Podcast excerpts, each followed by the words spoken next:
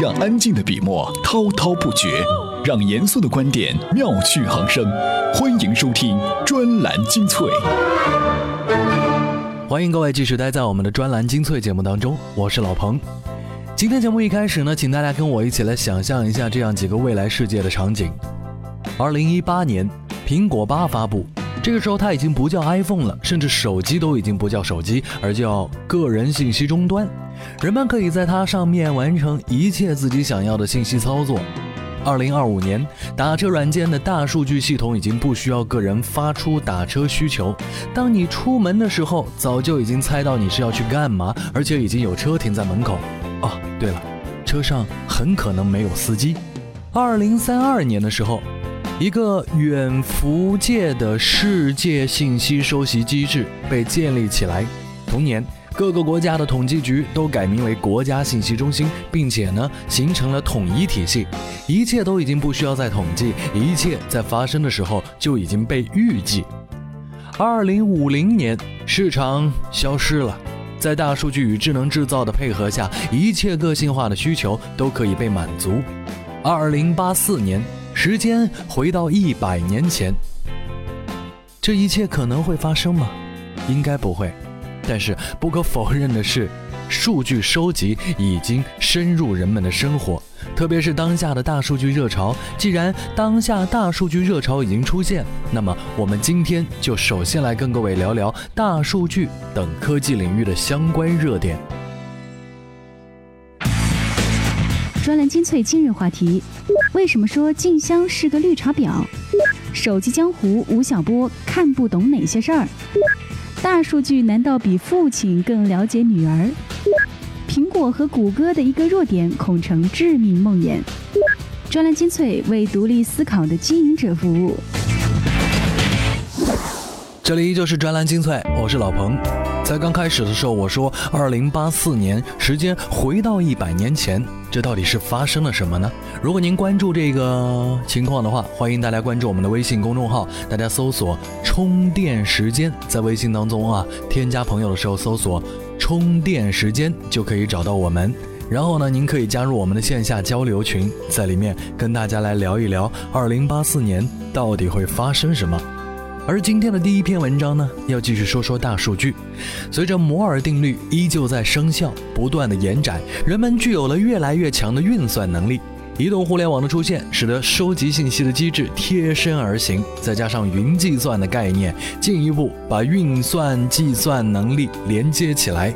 在这个热潮当中，人们似乎开始相信，只要足够好的技术，足够多的数据，计算机能够比别人更了解他们自己。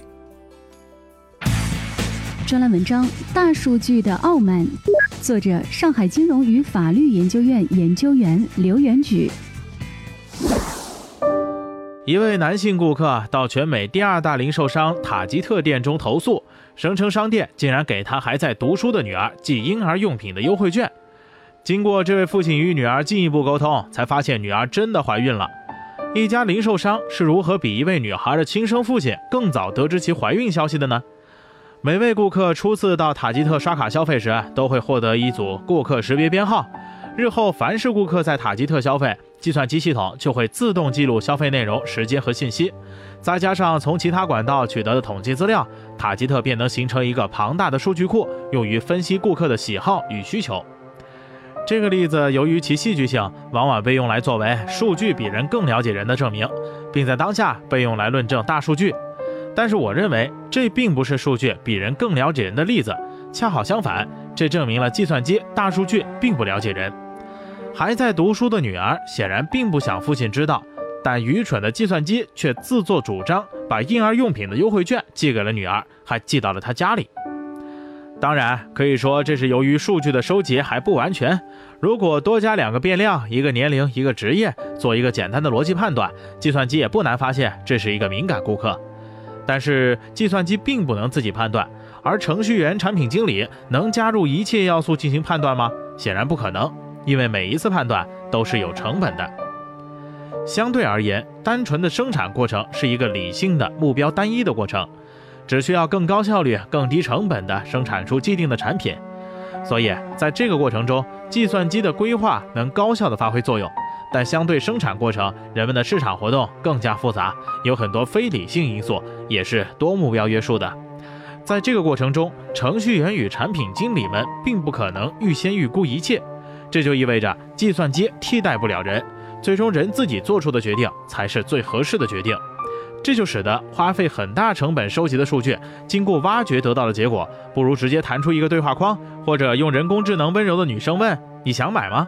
而可以预见的是，随着技术更深入的渗透到人们的生活中，必然之中的偶然事件必然会引起人们的警觉与反感，更严厉的隐私与个人数据收集管制必然会出现。技术是市场的一部分，但是不能简单的说技术发展等同于市场发展。市场与社会的根本决定因素以及发展是生产交换过程中人们的自由意志，而真正值得警惕的是，这种来自大数据的傲慢被不计收益的动机所利用，最后反过来吞噬市场。除了这些熙熙攘攘皆为利的市场小心思外，大数据的概念就是伴随着云计算的出现而来的。而云计算的目的就是对海量数据进行处理，并解决个人和企业大量数据存储问题。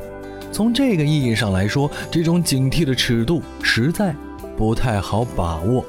但是人们已经依赖市场很多年了，如果市场本身已经以虚拟的形式存在，云计算到底是好是坏呢？我是老彭，这里就是我们的专栏精粹节目。我们接下来再说一家非常依赖数据获取的大公司，这个就是谷歌。其实也可以说说中文版的百度，有多依赖呢？即便他们从各个方面看，似乎都已经取得了很大的成功，但是可能仅仅缺少某一个要素，它就会滑入噩梦当中。而像这样的公司，还有一家也做得非常的成功，叫苹果。那为什么他们仅因为某一个要素就可能会崩溃呢？这个要素又是什么呢？我们来听听看。专栏文章：苹果和谷歌的一个弱点，恐成致命梦魇。作者：自媒体科技向前冲。首先，我们以 Google 为例子，它的恐惧则来自于信息的获取。众所周知，Google 是一家数据公司，是一个机器学习公司。它所做的所有事情都是跟信息获取相关的。只有获取更多的数据信息，这样它才能对用户和事情有更好、更多的理解，然后才能更好的服务它的广大用户群。知道这一点之后，大家应该就很清楚安卓存在的理由了。对于 Google 来说，一部分原因呢是为了扩大其战场到移动平台上，同时呢，另外一个最根本的原因就是为了保证没有人能够截断 Google 去获取使用它的安卓操作系统的那一群巨大用户信息。这两个原因最终的目的都是为了给 Google 提供更多的用户数据信息，使得用户使用习惯等尽在 Google 的掌握之中。所以呢，Google 最怕的就是获取不了数据。如果没有了这些用户数据，它就跟失明没什么区别了。而对于苹果，它现在最担心的应该是它的平台上面的开发者们转移阵营。这并非信口开河，这是有潜力的。在上世纪九十年代，开发者的逃离就曾把苹果逼到悬崖边缘。一旦开发者开始逃离，苹果就很容易进入一个恶性循环里面，难以自拔和逆转了。当今的 Windows Phone 就是个活生生的例子。而今天的 iOS 生态系统比起安卓，无论是从绝对用户数量和应用下载数量来看，规模都小了很多。但它有着七到八亿的活跃设备，相当于1995年个人电脑装机量的三倍，且每个用户平均给苹果商店带来的收入相当于 Google Play 的两倍。但是，也许更重要的一点是。苹果和安卓的用户往往都交叉集中在同一地域或者是国家，所以呢，开发者不大可能只选择在一个平台上开发应用。比如说，在中国的角逐中，开发者就不会因为安卓有着五亿的用户基数，就放弃相对人口基数小一点的苹果用户。所以现在来看，苹果的整个生态系统还是比较稳定的。但是事事如棋。谁也不能保证有一天用户逃离的现象不会再次上演。上次的开发者逃离可能已经成为苹果永远不可能释怀的伤疤，而这就是苹果最害怕发生的事情了。说了这么多啊，其实最好的例证就是他们最关注的点是什么。比如谷歌，它在 I/O 开发者大会上大谈智能云处理卓越的一些应用事件，这就可以让我们知道，谷歌最害怕的就是没有了这种由大量信息支撑起来的智能服务和产品。哎，我们也会提供这样的服务，这就是在我们微信公众号当中各位可以找到的 U 盘式赞助。我们会一系列一系列的推出，在 U 盘里面，哎，给各位提供的是由我们充电时间的各路粉丝们贡献的各种各样的资料。第一季的 U 盘已经存在于我们的微信公众号了，大家可以到上面去看一看。特别提醒一下，如果您仅仅是为了买 U 盘，就不要尝试了。您可以去别的地方买更便宜的。我们这更多的是一种赞助行为，各位是在赞助充电时间，赞助专栏精粹。好了，继续来跟各位聊科技圈。上个星期呢，手机界的新闻是不断，联想、移动因为业绩不彰，砍掉了主帅刘军。大神周鸿祎径直把智能手机的价格打到了三百九十九元的地板价，而雷军单掌搏双敌，一面是红米应声降价，另一面在新闻发布会上海纳百川，独独嫌弃乐视这一流，而山西大侠贾跃亭则直接说雷布斯其实不懂生态。还有就是，曾经是台湾之光的 HTC 预测二季度业绩将会腰斩，王雪红向股东鞠躬致歉。看到这些，著名的财经作者吴晓波先生都直呼是看不懂了。专栏文章《手机江湖》，我不明白的那些事儿，作者财经作家吴晓波。第一个让人不懂的是生态闭环。自从乔布斯做出苹果 iOS 之后，人人都想软硬通吃，打造出一个闭环型的生态链。但问题在于，手机真的能形成一个闭环系统吗？消费者凭什么愿意待在你的闭环里，被你统治，而不去想象远方呢？随着智能技术，特别是穿戴、支付、语音、图像以及新材料的迅猛迭代，人们在信息的接触点上广泛而及时，闭环。会不会是一厢情愿的呓语呢？而生态链则更加可疑，它一方面涉及到沉重的内容聚合，另一方面则非常脆弱。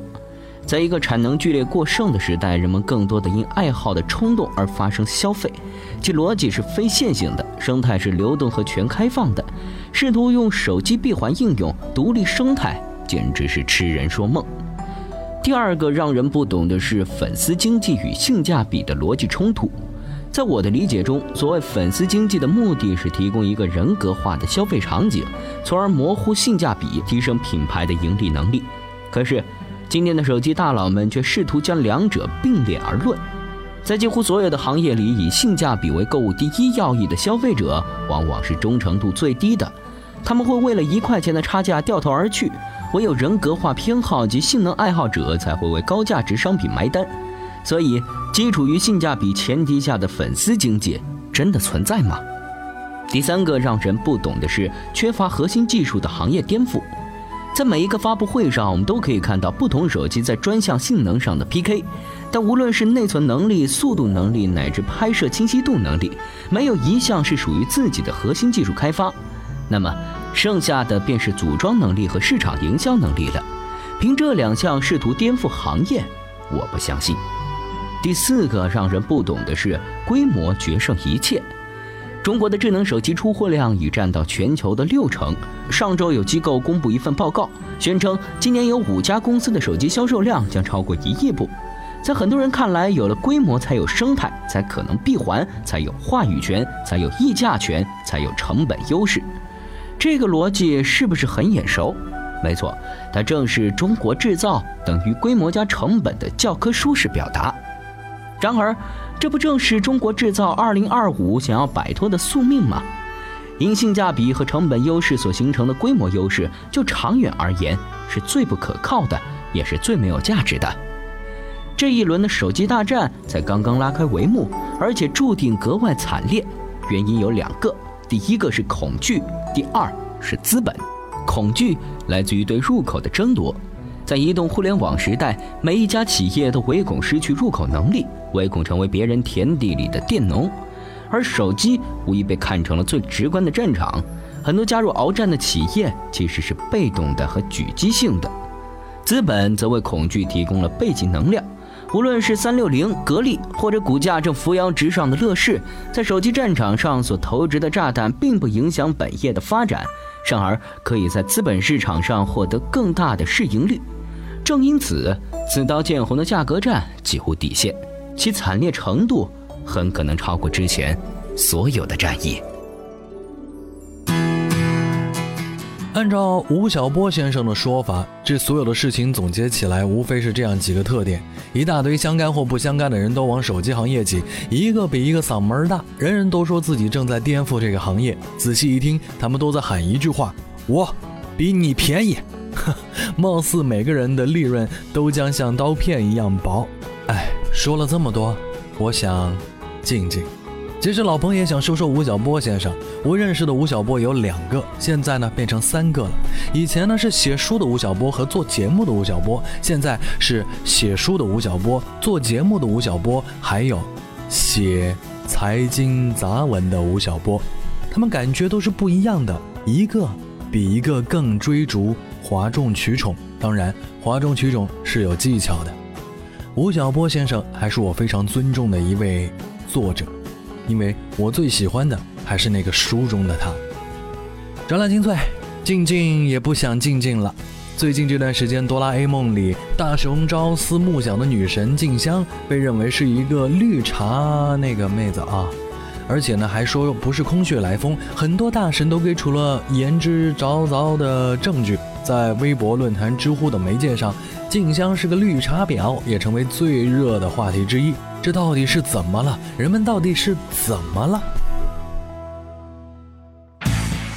专栏文章：静香是个绿茶婊，不过是媒介过度消费。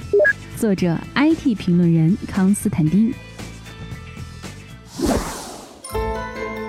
原本静香只是哆啦 A 梦系列中一个看似重要，其实只是代表大雄希望实现屌丝逆袭的目标，存在感暴弱。